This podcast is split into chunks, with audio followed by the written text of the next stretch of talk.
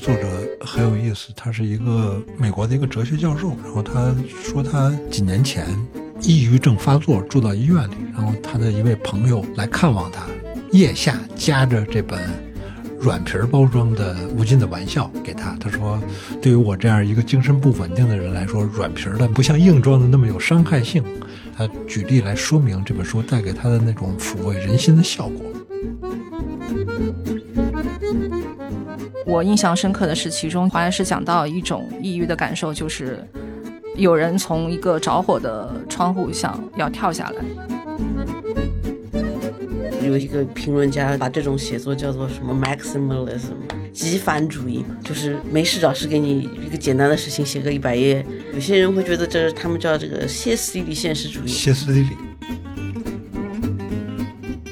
无尽的玩笑，其实作者想要讨论的就是你应该走出自己封闭的内心，应该要跟外界交往。我要郑重的说，买书不是一个为了看的过程，而是要证明你支持文化，尤其是年轻人，就是说你支持文化，那就说明你是一个很酷的人。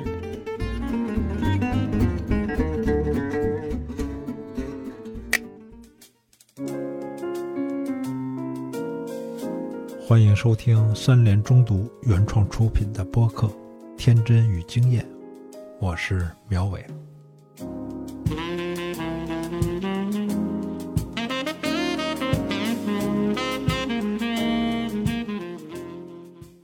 欢迎各位来到《天真与经验》。今天，呃，请到了两位嘉宾，一位是文景的文学编辑欢欢，另外一位是《无尽的玩笑》的译者于冰夏。这本书翻译过来之后呢，呃，于冰夏也获得了好多的年度译者的奖项啊。他翻译了一本非常长的小说，叫《无尽的玩笑》。今天就来聊聊这本书。两位好，大家好，我是北京世纪文景的文学编辑陈欢欢，很高兴受到邀请来这里聊一下这本书。大家好，我是比描述声音还要难听的于冰夏。对我们啊，大家都说我的声音难听，今天终于请到了一位。同样啊，烟嗓的女嘉宾，呃，我以前请来的人啊，大多数我都看过他们写的书，但是这本《无尽的玩笑》，我翻开了好几次都没能看下去啊，这个是特别要命的一件事情。但是记者的基本功呢，就是谈论自己不懂的事儿，不懂装懂，所以我看看今天我看看我这个基本功还在不在。先让欢欢说说吧，介绍一下文景的文学编辑，因为。呃，过去五年，五位诺贝尔获奖者有三个人的版权被文景拿到了。说说你们为什么有这么好的眼光？啊，谢谢苗师傅。文景呢，我们是成立于二零零二年，到现在其实已经有二十二年的时间了。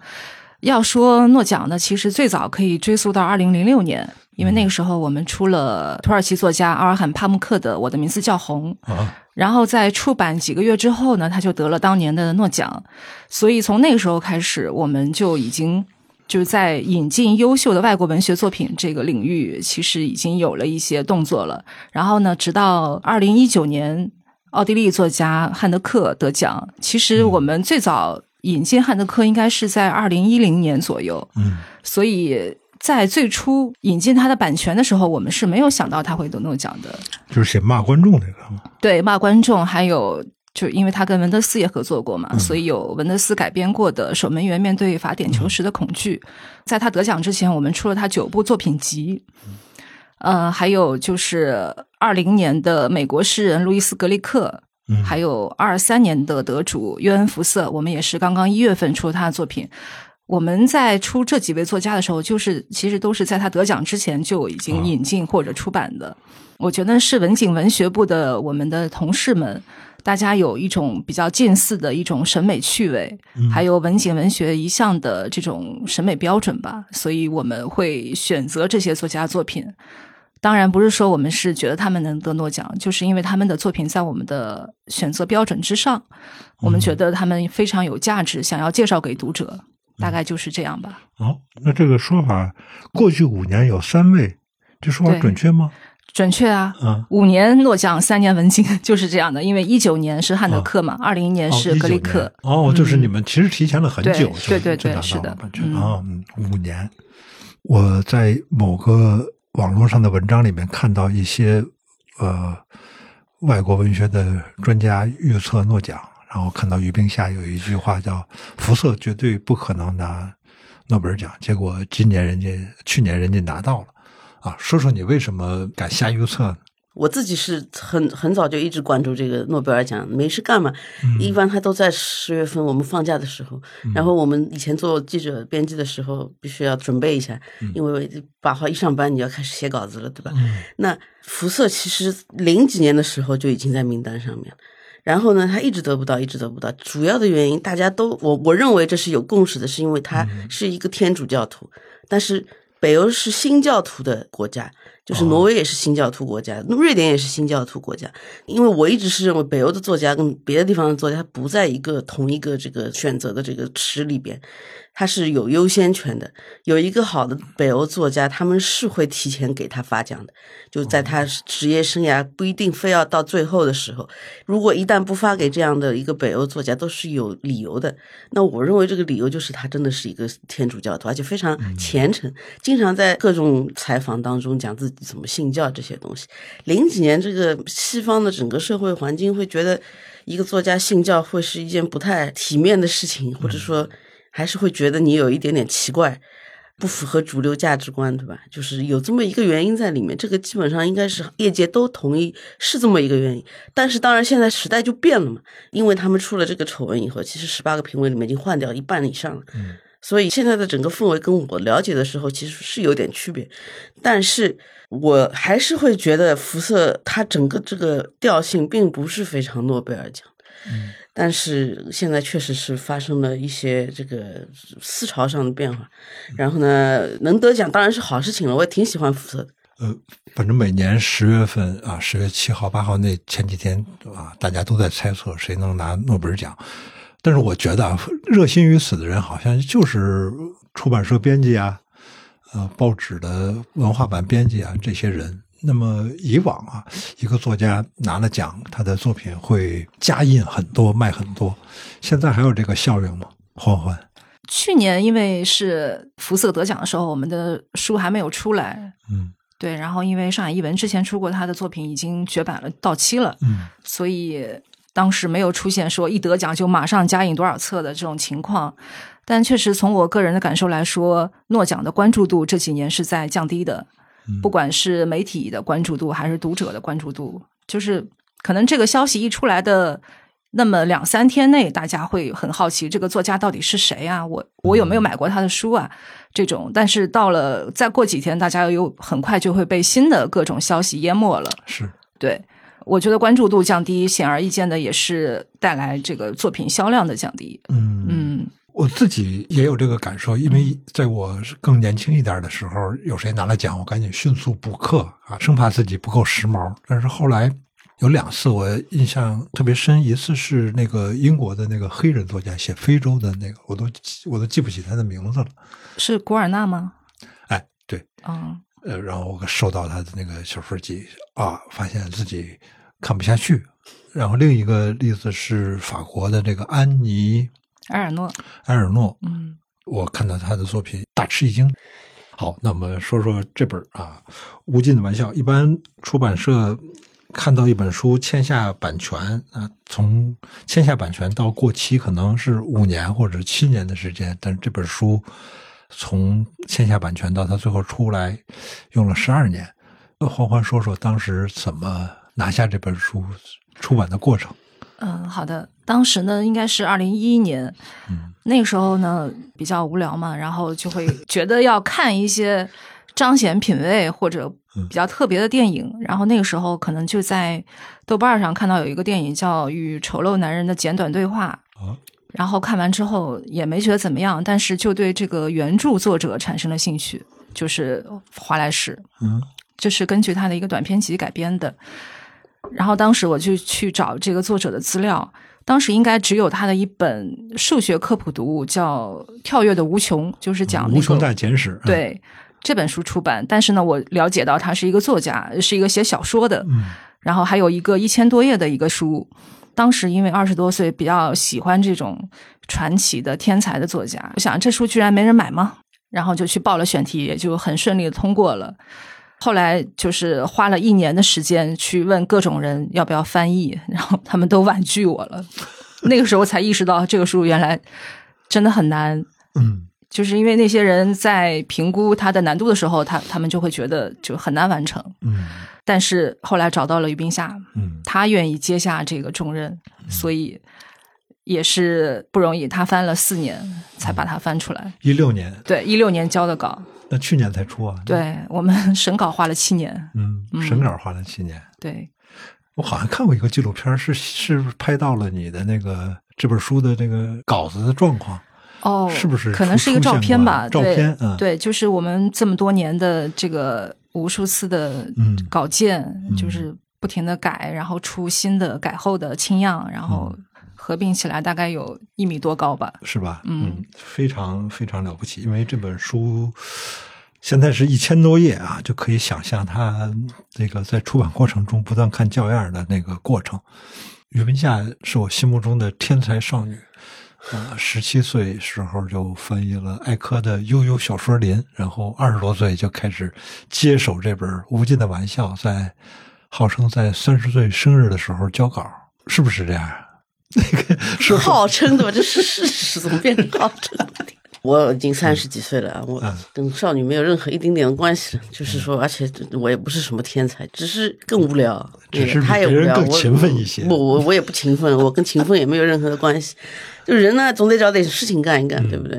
华莱士自己也写了有个六七年，三年吧，好像是。三年。他应该是八几年其实就已经开始写。了。那时候开始构思，因为里边有一些段落跟他八几年在杂志上发的一些文章其实是有共性的，所以其实，呃，他也写了很多年，写这个小说让他也有活下去的动力嘛。嗯然后呢，后来他第二个大长篇就写的有点崩溃，然后基本上他就他自杀，跟这个小说那个小说写崩了有很大的关系。就是在《无尽的玩笑》之后，他嗯，开始写就是有个小说叫《苍白的国王》，对吧？对，呃，《苍白的国王》我看了，我就觉得不好，就写的没有《无尽的玩笑》这么好，而且是很明显能看出来一个人就写崩了小说，信念崩塌的这种感觉是有的。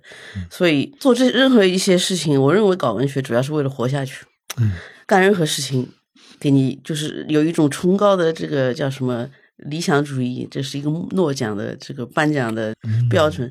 你在追求这个东西的时候，你就感觉你有活下去的动力；你不再追求这个事情的时候，好像就没有什么活下去的动力。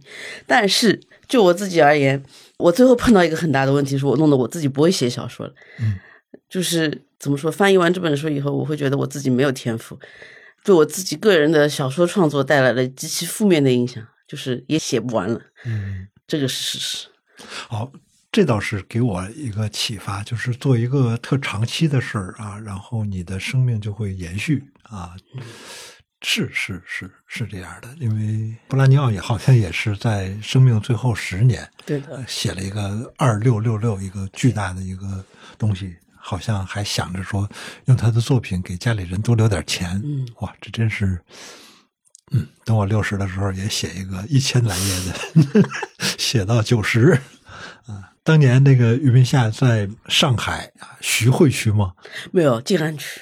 静安区，嗯静安区静安别墅啊，开过一个小小的书店。嗯啊，我我去过那个书店，那个书店叫二六六六，当时我还鼓励俞明夏他们那几个书店创始人，我说你们可以搞一个二六六六图书奖，然后那个 每年发三十块钱的奖金啊，他们觉得我是瞎扯淡，为什么一定要发三十万呢？发三十块钱可能也挺了不起的。说说你当年为啥哎把那个图书馆的名字定名为二六六六，或者是说你对这种大部头的作品有特殊的兴趣吗？二六六这个讲起来就好笑了，对吧？我因为当时在美国的时候，最火的两本书就是《无尽的玩笑》和《二六六六》。啊，甚至也不是啊，就是说，不是说火，你就去一些就是稍微会看书一点的人去的那些书店，那肯定这两本书是摆在很前面的位置的。嗯博拉尼奥我是非常喜欢的。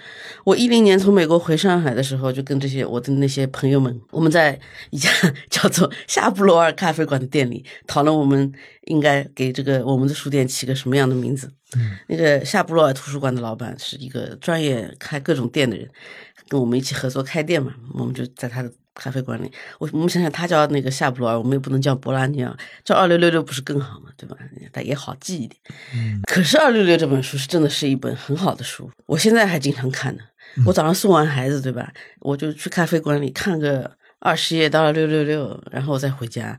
嗯，这样的话，我觉得一天还算没有白过。二六六六也是文景出版社出的啊，原来有一个很大很厚的版本，今年出了一个五册分装的一个版本。是因为那个书分五个章节嘛，然后波拉尼奥最初的他的遗愿，他就是想分成五本，因为这样的话呢，他觉得就是每一本都有一笔版税，这样比合成一本给他家人留的版税要多一点。啊但是呢，后来发现全世界各个版本基本上都是单册版，或者说把它分成了上中下三卷，嗯没有一本是完全是按照他的遗愿来这么完成的。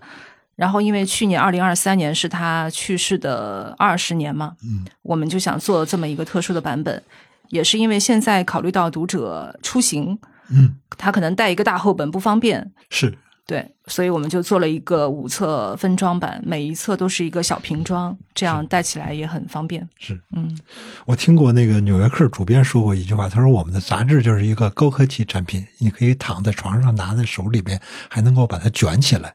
哦，我说是，就是因为这样的书，像《无尽玩笑》这样的书，你是没法躺在床上看的，就是你的手腕是承受不了这个压力的，然后你必须得把它平铺在桌子上才能看，不能躺着看。就是因为我们中国的书总是印的这个样子嘛，因为据说中国读者不喜欢那个轻的纸头，是吧？王婉呃，对，现在读者对轻型纸反感比较大，对，但是只要是用轻型纸印了就不重的。我经常带着很厚的书出门，一点都没有问题。所以我自己个人非常喜欢轻型纸。嗯我包里现在就有一本不算很厚，就是那个就是 Every Love 哦 Stories Ghost 对 Story，、看起来也很厚，但是嗯就是华莱士的那本传记，嗯嗯，我带着路上坐飞机的时候看嘛，然后其实也不重啊，就是我觉得我们以后一定会往轻型纸的方向发展，因为现在确实这本书我觉得印出来有点重，而且也翻起来不方便。如果用轻型纸的话会好很多。呃，这跟中文跟西方语言的那个字母的那个关系有关系吗？就是因为呃一个一行英文字，反正它你看起来，你哪怕你不知道那个具体的字母顺序，就是它印在一张纸上面呃比较容易辨认。但是中文的那个笔画它多呀，所以它是必须得让那个字字符稍微大一点，然后行距稍微多一点，有关系吗？可能有一定关系吧。但是我们现在目前这个字号已经是我们设计师陆志昌老师已经嗯特地调过的，就是他认为这样的一个大开本，这样比较密集的这种版式，这个字号的选择应该是比较合适的。当然，轻型纸是一个方面，还有就是读者质疑我们为什么不把它分开。分成上中下或者上下这样，是因为这个书它本身它就没有目录，你就不知道从何分起，而且因为它后面带着一个尾注，就是附录，嗯。那如果你把它分开的话，你你上册你就没有办法对照后面的尾注来看。如果你单独把它带出去，你还是要带两本。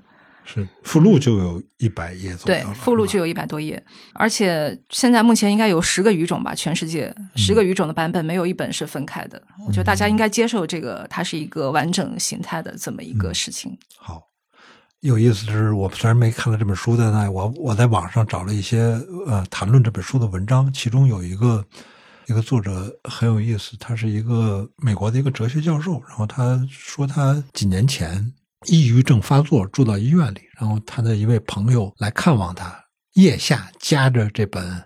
软皮包装的《无尽的玩笑》给他，他说：“对于我这样一个精神不稳定的人来说，软皮的不像硬装的那么有伤害性。”啊，把这本书给他搁在病床上啊，这位教授就一边在精神病院里治病，一边看这本书。当然，他举了很多书里面的呃两三个章节，他举例来说明这本书带给他的那种抚慰人心的效果。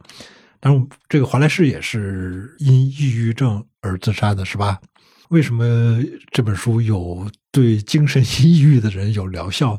我因为我没看过，我也不知道，我也没得过病啊，所所以我我不知道。你你们你既然翻译了，你能说说它有确实有啊，就是确实有，嗯呃，就是所有人都会认为他是想要治愈人的，嗯就是说，整本书的这个目的是说，我们在这个社会当中面对各种各样的心理问题，各种各样的精神折磨，嗯但是是有救赎的。甚至他最早有一个标题叫《Failed Entertainment》，他这里面讲的娱乐至死嘛，无尽的玩笑是一个。我先说一下，无尽的玩笑在书里面是一个所谓你看了以后会麻痹到不想起床的这么一盘录像带，一个电影。就跟其实我觉得跟我们现在看的那个抖音上面在刷小视频是同样一种东西嘛。虽然它没有明确的，就是说这个东西是怎么样刺激你的多巴胺到一种你极乐到你再也不想做任何事情，就是你就其实这个事情跟我们现在天天在刷短视频，呃的状态是有点像的。但是他一开始说这是一个 failed entertainment，意思就是说，其实最后他的意思是说，最后我们是能破解这个东西的。我我们可以摆脱这种精神麻痹的状态。他其实想尽了办法，想要在这个书里告诉你，你是可以摆脱这个东西的。确实是这样子。那对自己有一定了解的人来说，你从这当中可以找到你自己在这本书里的形态，因为它里面有很多很多的人物，在戒毒所里戒毒的人也好，在网球学校里面，因为他想要成功，所以自我折磨的人也好。款式非常多样，有各种不幸福、不快乐的人，总有一个是你吧，对吧？你看到他的生活，像你看到自己的某一种镜像，你从自己的外面去看你自己，你可以看得清楚你的存在的问题究竟处在什么地方。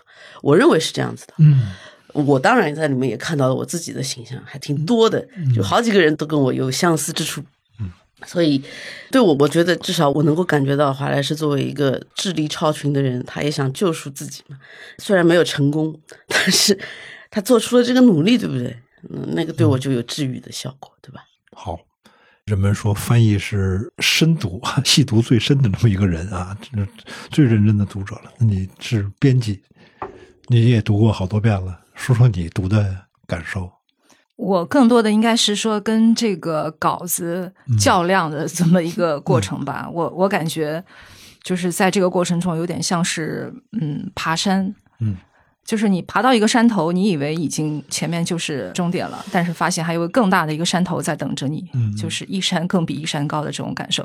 有时候感觉作者华莱士他是故意的给你设下一些陷阱，嗯。让你去要查找各种资料，才能把他这个谜语解解出来。嗯，在这个过程中，你会感觉到他不怀好意，他故意的。但是呢，有时候又会感觉他是在给你一些帮助，比如递给你一根登山杖之类的。因为他上面说完一段之后，他下面会给你大段的一个解释，就是让你有有一种他已经给你一些谜底了，有这种感受。还有刚刚说到的抑郁抑郁的话题。我印象深刻的是，其中华莱士讲到一种抑郁的感受，就是有人从一个着火的窗户想要跳下来。嗯，说说这段，你可以多说点，因为那个我刚才说的那篇文章里好像提到就是这段，是吧？提到这因为这个很多人也引用过，就是你会在下面如果看到他要跳下来，你会说你不要跳。但是呢，此时此刻那个人他觉得他跳下来是要比在着火的窗户上要更好的一个选择。嗯，对。所以很多有抑郁的人，就是我知道的一些人，他们觉得这个比喻非常非常切中他们的一个内心的感受。嗯，对他选择跳下来要比留在上面更好，就是相当于就说他选择了结自己，要比承受这种痛苦对他来说是一个更好的解脱。嗯、至少那篇文章他的意见是因为读这本书就需要很长的时间嘛，你花一年两年读，然后可能就把一个。非常难熬的一段时间，给他熬过去了。我虽然没看完这本书，但我好歹是翻了翻。它的基本的设定是这样的，就是它的故事的背景定在二十一世纪，那个时候，呃，人们的公元纪年已经发生了变化，不是说二零二三、二零二四，而是用啊赞助商的名字来命名。就像我们说光绪某年啊，用皇帝的这个年号来说啊，所以开头有啊佳能之年，还不是那个照相机那个佳能啊，保鲜膜，呃，保鲜膜，佳能保鲜膜，还有某种啊成年纸尿裤之年啊，就是这样。然后呃，开头的第一段就是一个一个学生去一个学校面试哈，嗯，在面试的过程中逐渐就精神崩溃了。那你也可以把它想象就是。一个打工者去面试，然后在面试的过程中崩溃。但是我看到这儿就有点啊，有啊太长了。如果它能够稍微短一点，不带给我这么大的心理压力的话，也许就能看完。呃呃，华莱士自己很写过很多非虚构作品，写过一本书很有意思，叫《弦理论》，五篇啊关于网球的呃非虚构作品。他也是一个少年网球选手，打到排名啊两三千的那么一个位置，就没法再进步了。但他写网球写得非常好。还有一本书叫《那些所谓好玩的事，我再也不干了》。也是很有意思，是他接受美国一个杂志的派遣，去游轮环球旅行。环球旅行坐游轮，这实际上是世界上最无聊的一件事，因为你整天待在一个船上面，跟好多你不喜欢的人傻乎乎的在那儿待着，实在是特别无聊啊。后来是 后来是写了这篇文章，我觉得太太有意思了。那这是从短文章认识的这么一个人。于现你对这个作家应该有更多的了解，你来再多介绍一下这个作家，他是一个什么样的人啊？一个打网球的少年天才，也不算天才，一个少年网球选手，一个学过数学的，算是高材生吗？呃，为什么就就这个问题好像？你的问题已经已经绕了三圈了。对呀，对呀，你说吧。我也有这个毛病，就是我以前采访人家，经常一个问题绕三圈，把人家都绕进去。我现在经常反省。华莱士其实他是一个，我觉得他人生有这么几个节点吧，就是他自己是长在呃伊利诺伊的玉米地上的，他其实本质是一个中西部的人，一个非常质朴的一个男孩子。他在小时候，他父亲是大学教授，然后他母亲是一个可能语法学方面的专家，呃，其实跟书里这个哈林肯顿萨的这个父母是有相似之处的。然后呢，他童年这个生长环境属于是比较朴素的那一种，你想想在乡下长大那种感觉。然后呢，他到了大概十几岁的时候才开始练网球，并不是从小开始练。就我看那个书里，他的传记里面写的是，华莱士是觉得在玉米地里打网球的人很少，就是说没什么人打网球。那个地方网球不是一个，在他成长那个年代，网球还不是一个特别受欢迎的运动。至少因为美国的玉米地最流行的运动肯定是橄榄球，还有中西部人喜欢棒球，还有篮球啊这些。那个网球基本上是一个很小众的运动，而且他自己也说，我能够排名这么高，是因为没人打，不是因为我运动能力多么超群，只是因为在那个当年那个青少年的 circle 里面也没有很多的选手，而且他也不是说对网球这个有多么大的这种热情，但是呢，在《无尽玩笑》里，他他至少有三分之一的内容是在写打网球。而且他后来也，他因为对费德勒这种天才的行为有种很莫名的崇拜。写理论里面有一篇文章专门写，对对对，费德勒就写这种半神半人式的运动员跟普通的顶尖运动员之间到底差在哪？对，你要知道那个时候美国的环境是非常非常注重天才，就是那个时候整个美国的社会八九十年代，他就是一直在讨论天才这个问题，什么样的人是天才，什么样的人，呃。就我们怎么成成为天才？对个人的这种追求，智力超群，追求体力超群，追求这种个人主义的胜利啊，就是说，这个是一个当时的大环境是这样子。现在完全是就是一百八十度转转到另外一个方向去。但是当时这个环境，就是说，所有人都想要做一个天才，基本上是这样的。当然了，不可能所有人都是天才，对不对？这个无尽的晚上，他为什么花这么大的力气去写网球？你如果仔细看的话，它里面有嗯几种不同的网球选手，青少年那个网球选手，一种是真正的天才，他没写到一个天才，但是这个天才除了网球以以外，基本上是没有任何其他的，就是生活能力的，或者不说生活能力，他就只在网球方面非常的。这个人他名字起的叫约翰韦恩，跟那个演西部片的那个人约翰韦恩是同一个名字。接下来还有一些人，就是说我们现在叫内耗，对吧？就是说他一上场就开始拉肚子，就是平时是一个很 sarcastic、很讽刺的人，一上场了就会变成一个拉肚子的，然后就是一直捧着肚子，怎么也不可能打到自己的呃巅峰水平的，怎么那种选手很多的。就是如果大家关注这个竞技体育的话，有一些选手平时就是说能力很强，一到比赛时候就发挥失常，怎么说？还有一些就是。呃，有各种各样，还有一些就是对自己的这个排名非常在意的啦，还有一些疯狂的，就是到最后拿了一把到，就是说为了要赢一个比赛，不惜要把对方杀掉，这么一些不是，他是拿了一把枪，就当然他是一个非常科幻的设定了。他说比赛的时候，你们谁要赢了我，我就死给你看。嗯，所以他一直一手拿着枪，一手拿着网球拍在。后来所有人都不敢赢他，所以他就拿到了最后的冠军。但是他最后觉得成功了也没有怎么样，后来还是自杀了。对，那就是各种各样的选手嘛，就是在追求所谓个人胜利的过程当中，会面对很多问题，总有一款适合你吧。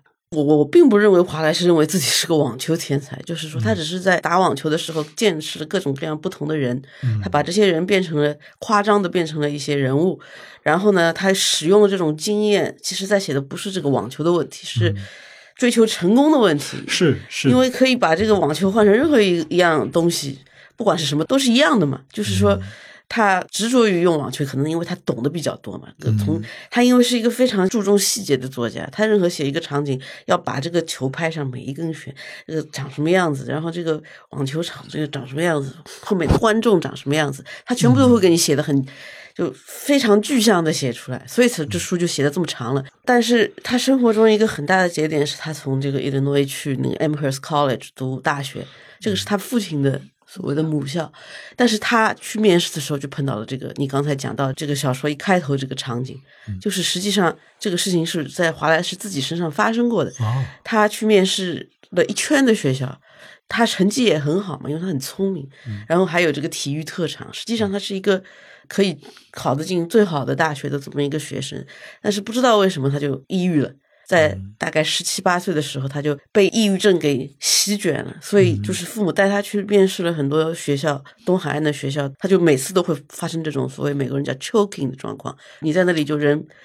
就呆住了，嗯，反正就跟他这一段里面描写的可能是有相似之处的，嗯，当然肯定也是经过了艺术处理的，所以他最后靠他父亲跟母校打招呼，才让他进了这个东海岸的这个比较好的文理学院，叫 Amherst College，在波士顿附近那个麻省的一个叫 Amherst 的地方，那这个对他来说是一个打击，因为不光是考大学，他上大学还休过学，然后就是抑郁症，基本上那个时候开始对他来说就已经是一个。伴随他的这么一件事情，所以我认为至少他的个人经验跟他的写作是有非常强的联系的。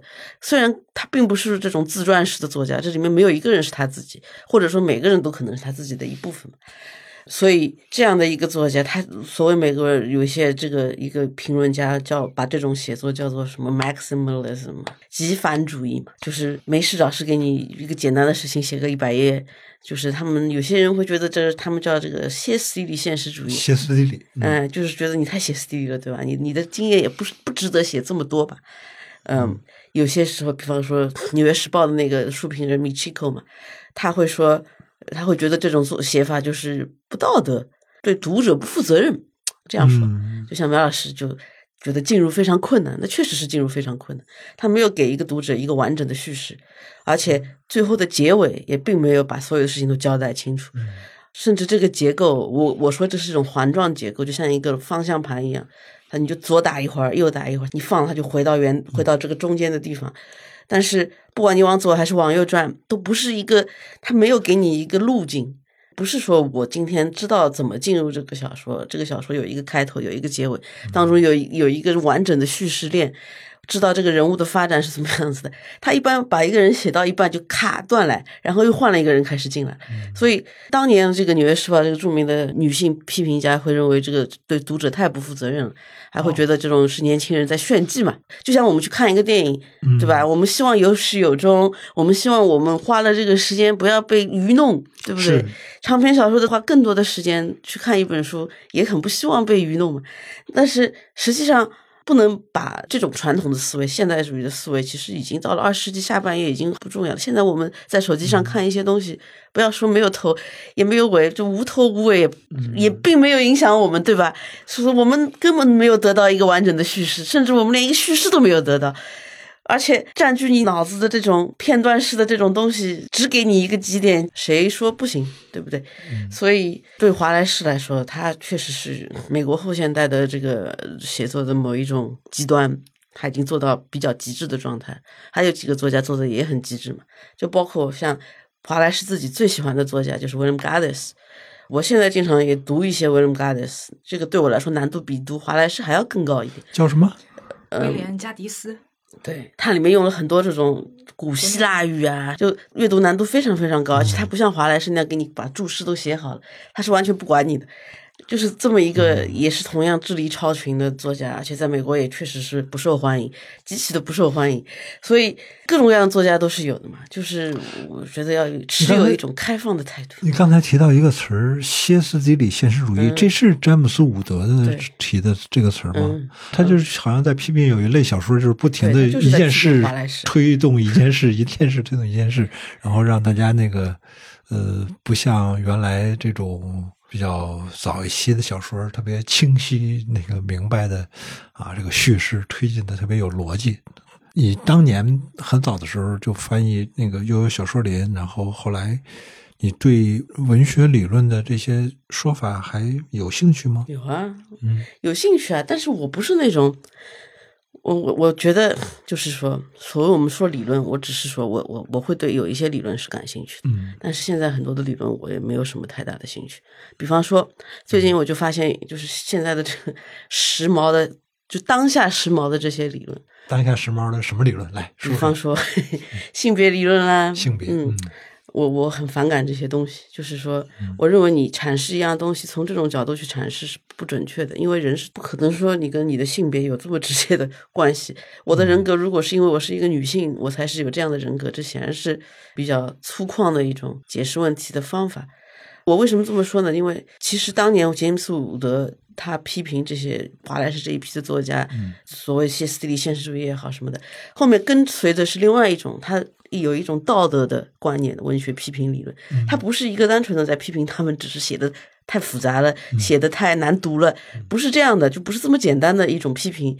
其实他真正诟病他们的是某一种男性白人男性的那种智力至上主义啊，那种居高临下的傲慢啊，这样一些东西是他其实延续到后面一系列的评价。华莱士现在在美国经常会被人批评，说是一个白人男性智力至上的作家，对吧？这些都变成了一个贬义词。所以回到刚才我说的，当时那个年代，所有人都想要做天才。如果你看那个 Aaron Sorkin 的所有作品，它里面全部都是在讲怎么样去做一个真正的完美的人，或者说我我如何去把我做的这件事情，不管是他拍了很多什么白宫精英啦，对吧？都精英主义的东西。后面的那个新闻演播室。对吧？他也是精英主义的。我怎么去做一个最最好的新闻主播？这些东西现在全部都是变成被被人诟病的东西了。就是说，他们认为你们这是精英主义的傲慢，对吧？那么这两种这个文化确实发生了很大很大的变化。所以现在你如果在关心理论，你会发现他们不给上一个时代反驳的机会，对吧？他们就已经帽子扣好了。那么我就会感到很无助。因为如果我们不追求至是至上，那么我们追求难道是至是至下吗？当然了，我这种说法马上会被批评嘛，然后就这个讨论就进行不下去了。我一直很想有人跟我讨论一下这个问题，我们能不能得到一个结论，就是说，在这种所谓不说政治正确吧，所谓这些所谓平权运动，他们追求的这种平等到底是什么意义上的平等？我还是很想了解一下。要要不说得跟有文化的人聊天呢。我原来看过一本书啊，就是给乔布斯写传记、给这个埃隆·马斯克写传记的这个人写的一本《达芬奇传》。然后我特别奇怪，就是达芬奇是天才，但是他那本书里面写，就是拼命的在分析达芬奇的为什么是天才，他天才来自于何处。就这个人，他其实既不太懂美术，也不懂意大利语，但是他就，我就觉得我为什么就是。这个角度的那么的读者文摘气啊，就是那个那个那个读者文摘那个味道特别浓哦。原来哦，可能是当年当年那个气氛就是这样，就是一直到可能我觉得零八一零年之前，整个美国的媒体环境非常喜欢就是讲天才天才那样。乔布斯也是当年被认为是天才，对吧？不管是乔布斯也好，像马斯克就很少有人跟他说他是天才，不是因为马斯克不是天才，跟乔布斯有什么区别？只是因为这个文化变了，他们就不愿意讨论这个事情。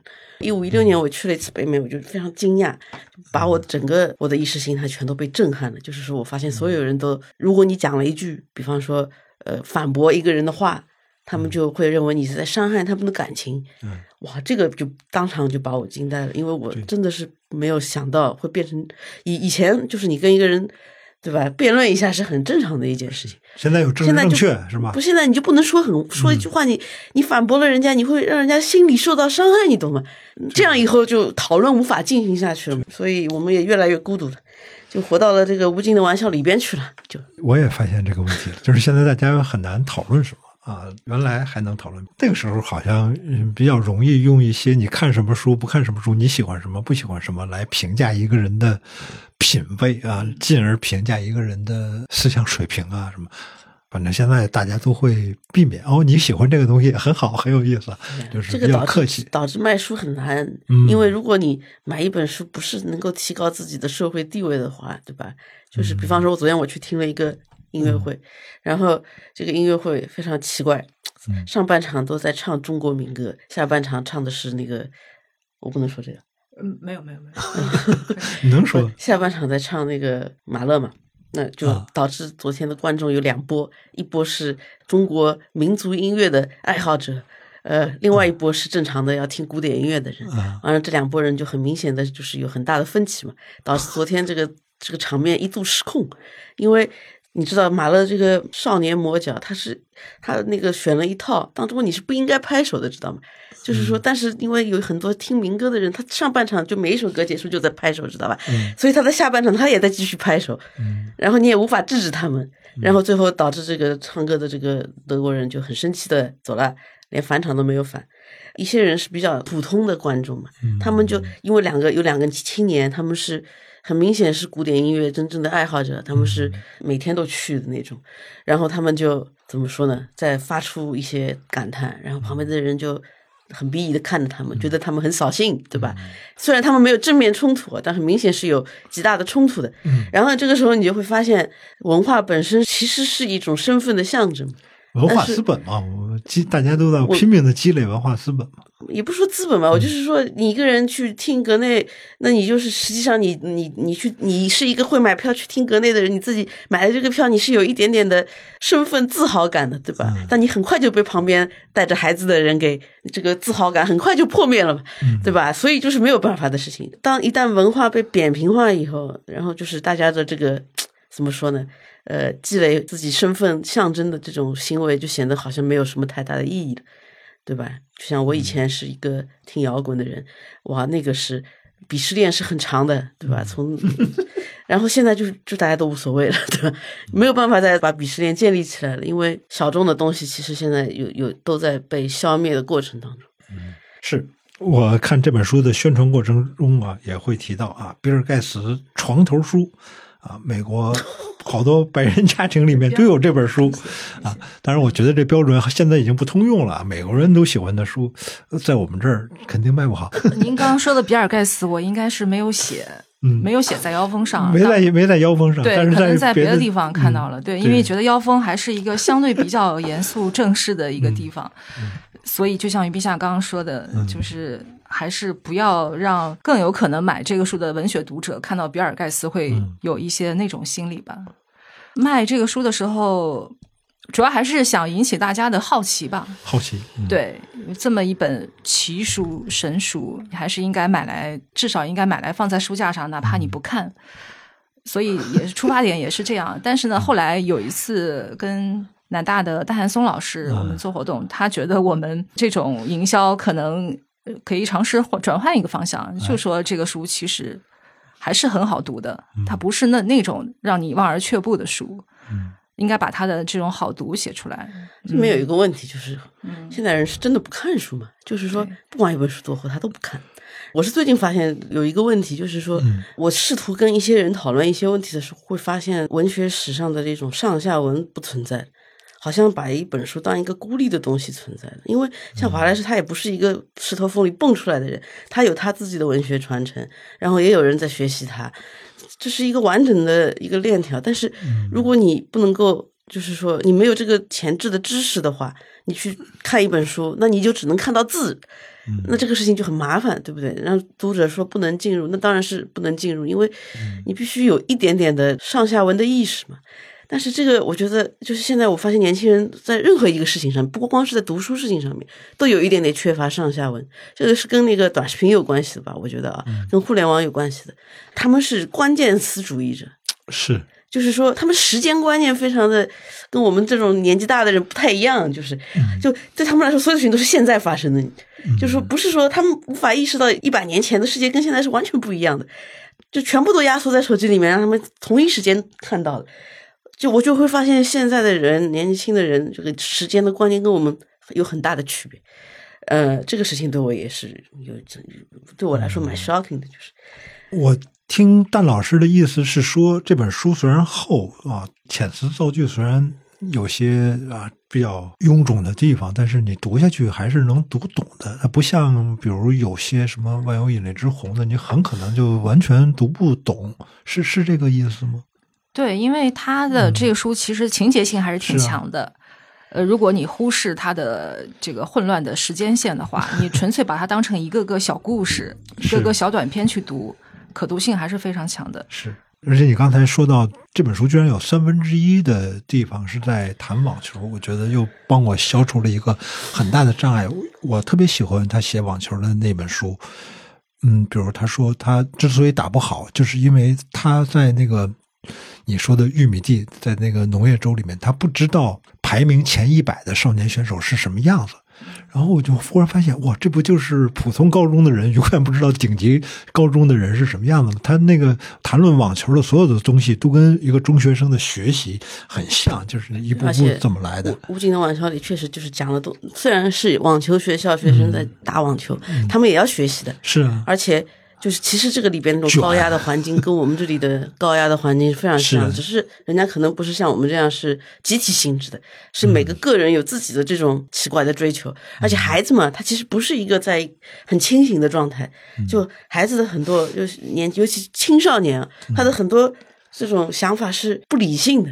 对吧？嗯。就是说他是不理性的在焦虑，他的焦虑就不是一个真正的因为某一些事情在焦虑，而是个人自我还没有完全形成的时候，他的这个对自己的想象跟现实其实差距非常大，所以其实这个是每个青少年都要面对的问题。像我自己是个青少年的时候，也是有这样的问题在的，就是你会，比方像你刚才说的，不知道前一百的人是什么样子。嗯然后我当时我自己是个青少年的时候，我自己真实的感觉是，我觉得我在一个角落里面，然后这世界根本看不到我，对吧？现在我三十多岁了你，没有十几岁的时候是吧？是在三联书店出了书，不不不，我是说我是哎，是也没有人看到，我是真的投稿的，我而且我我有一种很强烈的感觉，就是说这个社会是不会接纳我的，对吧？因为就是你你周围看看你周围的人，就是没有一个是在我眼里啊，嗯就是没有一个是正常的。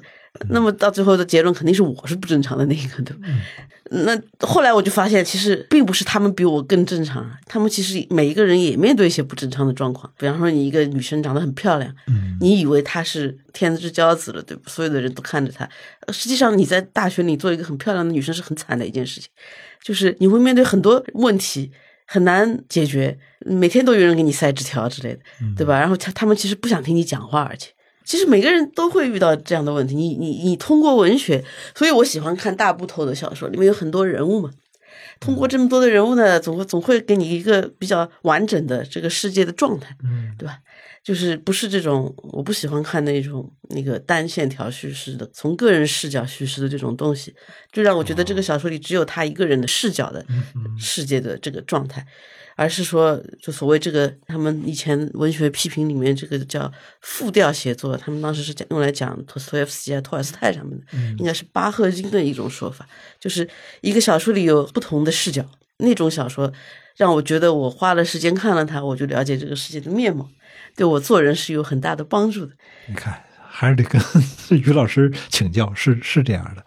那我回去反思一下我自己，我倒是挺喜欢那种呃以第一人称相对很简单的来讲的一个故事。那我这样的人，我多认识几个，多看几本，不是也能达到那个效果也行，是吧？也行，呃，刚才欢欢提到一个词儿很有意思，叫就是哪怕不看，买一本书供在家里。的确啊，这世界上有那么几本，起码有那么几本是属于这样的书，比如说啊，《追忆似水年华》啊，《尤里西斯》啊，甚至《百年孤独》啊，它都是你可以买一本供在家里，哪怕你没看下去，没看完。但是，呃，《尤里西斯》《追忆似水年华》这都经历了时间检验了。那《华莱士》这本书达到这地位了吗？买一本供在家里，我我家里就没有追忆似水年华，嗯，百年孤独估计是有一本，尤里西斯也有，嗯尤里西斯我看不懂。你看，我也有看不懂的书。我经常跟人说，这个爱尔兰语就我去年去了一次爱尔兰，我终于把这个语调给给搞明白了。嗯就是我现在我终于能看懂一点尤利西斯。追忆似水年华其实也说实话，几个人能看完《追追忆似水年华》？嗯，我觉得大部头都要供在家里，我也应该供一本。我看过那个呃徐沪生写过的一篇文章，徐沪生是一条的创始人，他写过一篇文章，就是写他反复的看《追忆似水年华》的那个过程。我我觉得他说的很对，他说做媒体的人现在都不看书了，如果你们再跟着看媒体，那么你们的文化水平得多低啊！所以应该花更多的时间去看这样的经典，不管你找什么样的，是不是《似水年华》或者是别的什么《国富论》啊，反正你总得要看这样的书。哦，我我我觉得他那个状态很有意思，就是徐老师太厉害 创业又成功，还能看《追忆似水年华》，是我们羡慕不来。是，但是你说的好大的压力，因为前年啊上海封城的那一段儿，我拿中英文对照了看了一点《尤里西斯》，看了三百页，然后你哦又说哇。必须得知道爱尔兰的语调是什么样子的，才能读下去。真的哇这好好好难啊！好难，我也觉得难，因为我后来还去专门找听听那个某一个爱尔兰的什么演员，他自己用念的出来的，嗯就是真的，我以前看不懂，我真的是因为这个口音问题看不懂。你就想想看《繁花》，对不对？繁花》很多人说看不懂，对吧？因为你你会上海话的人，当然是这个阅读难度会低一点。嗯一点都不会的话，其实是有一些地方是看不懂，对吧是？其实是一个道理。一个道理，一个道理。我所以我我记得，我记得，我记得我是不能翻译这个书的，这个完全不行。我记得在二零一三年的时候，那个呃《繁花》这本书出版，我拿到看第一章的时候，我就意识到这个问题。然后当时让我们编辑部的一位同事用上海话读给我听，说：“你来读吧，我听听到底是什么样子。”后来还找过很多，就是在网上想找到那种用上海话读的，就是这个小说的有声版，《繁花》的有声版，但大多是片段，没有人从头到尾他其实的，读不顺的，是因为是吧？他这个写的时候就不是呃，对他不是他在写一种沪嗯语白话文，就是是他在写一种虽然是上海话，但也嗯不是你平时说话的腔调。是就跟北京的有一些作家，虽然写的感觉上是北京话，但也不嗯是把你们所有的儿都写出来了，对吧？是，所以念也不是真的念得顺，对。这是最大的问题。我听那个金老师他说过，他说说，比如说他在整本里面没有用过呃上海那个你怒是吧？没有用这个，他用第二人称的时候都是直呼其名，阿宝啊、后生啊都是直呼其名，而尽量呃不用这个第二人称。就是要不我们别聊无尽的玩笑，不是他注明繁花吧。不是他注明这个不祥，对吧？就是上海人不说不祥的呀，嗯上海人说的是不祥，嗯从来不会说不祥两个字，这两个字是不存在的。但是这本书里全是不祥，就是，对他应该写那个福，福祥啊，对，但是这样就看上去不像一个正式的语言，嗯因为上海人平时自己写来写去的时候也有区别的，就说你有这种口语的翻译成文字的。声音文就像人家韩语、啊、越南语是纯粹把你的这个字的音调给翻译成了一种字母语言，嗯对吧？就上海人其实有时候也是这样子的。然后那个就是说，默认每个字都是没有意义的。明白，就是比如说你用广东话的那个音哎转成的字和上海话的音转成的字写出来的书是看不懂的，是就是默认每个字都只是这个声音而已，不是说是这个字。嗯对。嗯所以他要用不祥，他不能用不祥，因为这样出来这个我们一般用讨伐的这个伐啊啊法法祥嗯。但是这个字不是这个意思嘛，就是说你看了就会觉得很很莫名其妙。乔伊斯的这个也是这样的，乔伊斯很多地方是这个样子。像华莱士我就能看得懂，因为他其实讲的是他写的其实就是正常的美国的英语，嗯虽然他用词用的非常复杂，他这个背字典的人从小确实嗯一共有五十多万个单词，然后用了两万多的词啊，就是 Jerry 满分的那么一个单词量啊。嗯，比这个更厉害，就是就是他用了很多词，正常人从来不会用这样的词。然后就我一直说他有一个，他就要给学生，他先教书的时候要给学生证明，比方说，哎，一个 nauseated 和 nauseous 这两个词嘛，就一个是恶心，一个是犯恶心。其实这个意思就是说，一个是被动的恶心，就是你看到东西被动的恶心；一个是你就感到恶心。嗯或者说这个东西让别人恶心，嗯所以这两个词的在英语里面经常被用错了。他认为啊，就是说他会指出学生你两次用错了，学生一脸懵逼，他觉得没有用错，因为日常就是这么用的嘛。但他就是会在这种很小的地方，非常非常的执着于纠正别人的一点点的小错误，所以他所有的语言都是极其精确的。这个翻译过来，其实说说实话做不到，没有办法能够做到把他这种，因为确实语言不是一一对应的嘛。欢欢，那个七年编辑，难道你要对着呃原文看译文，然后这么反复的斟酌吗？对，是是这样的，嗯，但是大部分的时间，我们还是要把它那些词，就像于冰夏说的那种词的精确性给它验证查实，然后它还有大量的一些学科的一些术语，包括他打网球的，嗯。什么网球落地是一个什么叫法，这种专业名词，因为我有同事是一个体育爱好者，嗯所以很多我都会请他帮忙看一下，就是我们不要让专业人士看了笑话嘛。呃，无极的玩笑有一个结构，作者说过，说他模仿的是一个叫做谢尔宾斯基三角的几何图形，这是一种分形结构。我查了一下这个谢尔宾，斯基三角，嗯对，因为就是一个等边三角形嘛，它可以无限的这么切切割切割，然后有可以无限下去。为什么不懂呢？其实因为最后这个书出来的形态并没有像他说的这个样子，对，因为被编辑删掉了很多，嗯这里边大概删掉了几百页吧，有的，所以他本来确实是做的蛮蛮准的，就是说一个故事是一个三角形，然后再套一个三角形，然后就永远的这样延伸下去嘛。是但是最后因为他被删掉了，所以就没有呈现出那个样子。最后其实。就是它最后的这个每一个部分占的比例是不一样的，就是说是完全随机的，不是都一样的这个比重，不是一个三角形套一个三角形，对吧？对是这样我我姑且理解成这样。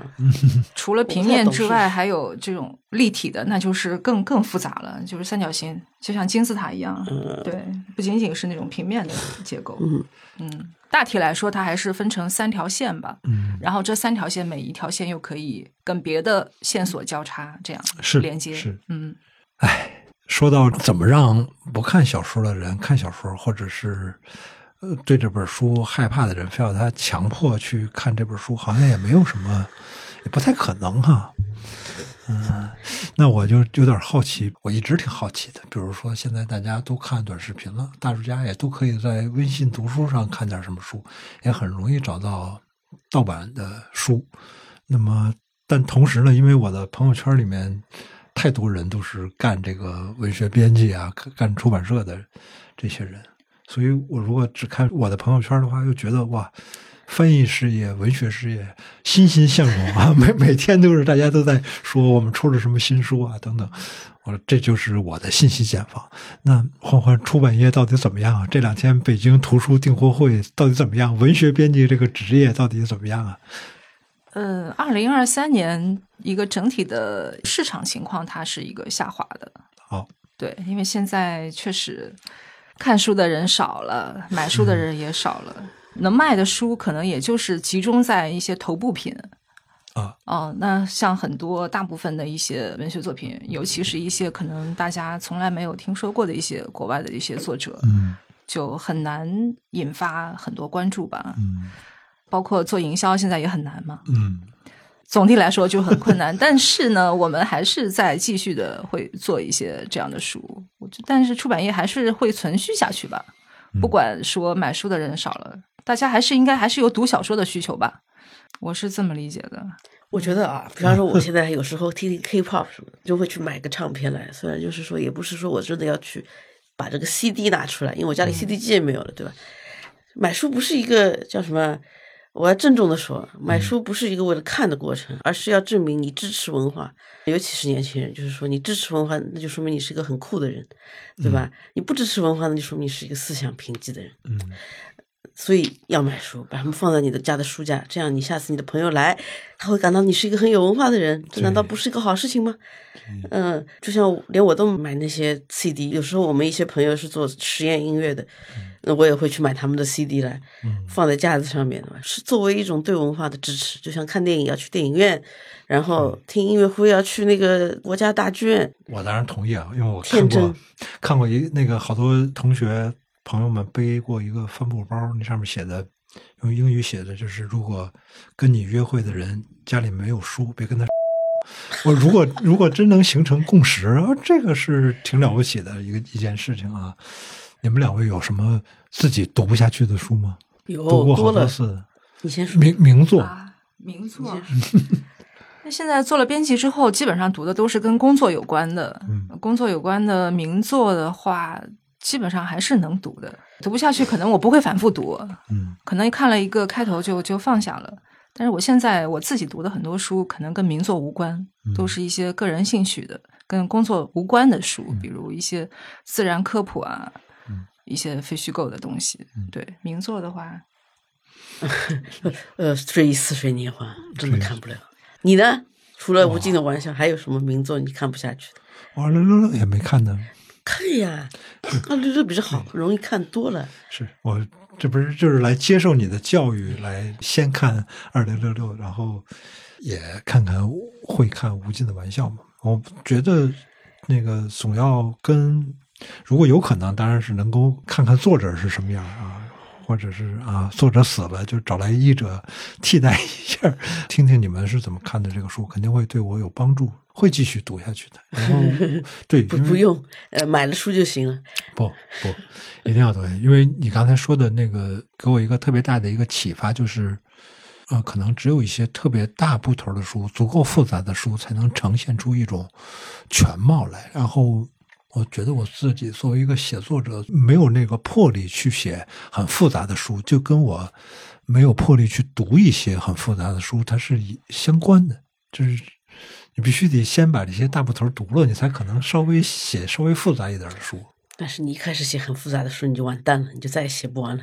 啊。不要那倒是重蹈我的覆辙。那倒是啊，你是不是也在写小说？呃，我我有两个长篇我都写不完，你是什么时候开始的？你是好多年了。哎，嗯我我是一那种一天可以写很多，然后第二天就一个字写不出来，然后一年就过去了那种人。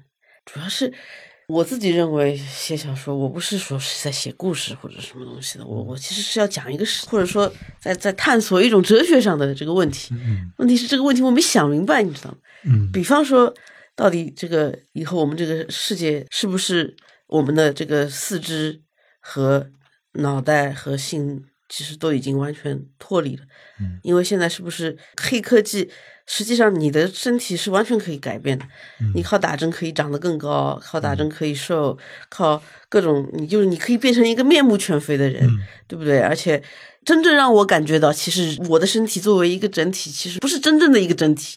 嗯所以这个问题我没有想明白，我不知道以后会怎么样。就是现在，对吧？性别也可以随时都变了，对吧？然后各种添加，呃，这这里那里都可以添加，你想要填充什么都可以填充什么。就说人没有不是一个整体了，所以这个问题我还是没有想明白。以后是不是我就把我的脑袋脑袋拿出来放到一个机器人里面去，然后就可以永远的活下去？哇，你对你的脑袋还挺重视，不，我只是这么说，因为我的四肢没有什么值得保存的意义啊。我我又没有，你还是挺重视自己的意识。你的意我只识有什么能这么说保持的意义？。呃，我对我的意识肯定比对我的四肢要更看重一些，因为我也，我如果是个运动员的话，我肯定想要保留我的四肢，对不对？嗯所以每个人身上总有一点稍微比别人好一丁点的东西，我也没有。说实话，我也不是说真的要保留，我只这么一说。明白因为我很希望能把我的脑子放到一个会翻跟头的人的身体里面去，那我就真的完美了。所以这个小说就写不完了，对，想不明白这个事情。嗯好，最后再做一个收尾的问题啊，就是，嗯，雨冰夏刚才说到一个词儿，就是小众的东西，或者是属于高级文化的一些东西，现在变得被打压的比较狠。我当然是感同身受的一件事，但是我觉得我老了无所谓了，反正 那个啊，你们还年轻啊，你们还年轻。那么你你们怎么看待这种啊自己比较喜欢的东西、珍视的东西是变得越来越，它的空间好像越来越小？你们会是什么样的心态呢？自己辛辛苦苦做出来的书，可能当然是心有不甘吧，就觉得这样的作品还是要更多的人知道来买，嗯自己的包括译者的辛苦付出才会得到回报，但是也也不能强求吧。嗯就是在二三年这个书出来之后做的一些事情营销，有的人他可能答应了说写一个书评啊啥的，可能最终也没有完成。就让你意识到，确实现在很多人的时间都已经非常宝贵了，让他做这个书相关的一些东西，确实很困难，也就没有办法吧，就接受这个事实吧。至于说小众文化，我觉得以前可能十几二十年前，大家是能找到一个聚集的地方，各种 BBS 啊什么的，豆瓣小组啊，对呀、就哪怕再小众的一些话题，都能找到这种小组去是啊跟那些人讨论。现在可能是没有这样的地方了，是对，但是还是大家各自会有各自爱好吧，爱好还嗯在，只是说少了这些聚集爱好的一些平台。而且还要有朋友。比如我下了从下了飞机到上海，下了飞机拎着行李箱就去静安公寓二六六六朝圣，也 见到 BTR 和于平夏。嗯，于平夏说说这个事儿。对你说的很对，需要朋友，大家现在都不愿意出门，知道吗？哎，这是个问题。哎，我也是一样，我们在家里带孩子的人，那个在这方面肯定是感同身受，哪有时间出去那个？嗯而且我现在发现，一个活动结束了，以前我们大家都一起喝个酒，对吧？嗯然后什么吃个饭、喝个酒啊，干嘛干嘛的。呃，现在大家都直接就回家了嘛，因为在网上聊天不是也一样的吗？感觉好像是这样子啊，因为大家天都在聊天，在网上，对吧？就没有这种感觉，就必须要去个咖啡馆，见面聊。嗯哎，对啊，就结束了，好像就是说，其实现在生活变成一种拟态嘛，就是我们在干很多事情嘛，出个书，搞个活动，做个播客，但实际上这些事情其实真正没有意义的呀，像在打游戏一样，在完成任务啊，对吧？我们是在完成这些任务，对，实际上对这个书的销量有帮助吗？我们也不是很知道，对不对？然后一系列的这个 NPC 的任务完成了以后，对吧？你 你就 现在人很有强烈的 NPC 感嘛，就是说你不是主角，你就是在那里天天在那里勤勤恳恳的，一天都不知道在干什么，就没有目的的在那里干一件事情，这样不好。我觉得大家要交流，就是要有要有一种信念，是有一个更有意义的事情可以去做的，而不是就像你每天像一个 NPC 一样打卡，叫什么敲钟。就说是有比这更好的生活方式的，我觉得现在大家不相信这一点。以前我们可能还会相信一下，嗯以前我们认为自己到到比如三联生活周刊来上个班，但这不是我的全部啊。就是下了班以后，我还可以做一个更丰富的人。现在就是上个班已经，所以我现在连工作都找不到了。上班会侵蚀你的一切嘛？就是好像据说，据他们说是这样子的。比如在某些出版公司，一天要打四次卡，这个太像一个 NPC 了。就是说，是那个一个人当 NPC 时间当的长了以后，会忘记不当 NPC 的感觉是什么样子的。嗯呃，我觉得大家应该相信有比这更令人愉悦的生活方式，虽然我也没有什么可以以身作则的地方。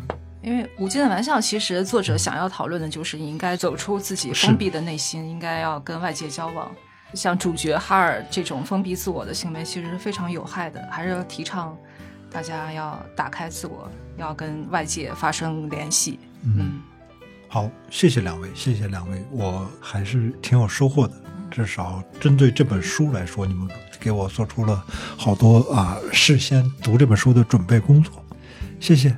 谢谢苗师傅。谢谢苗老师。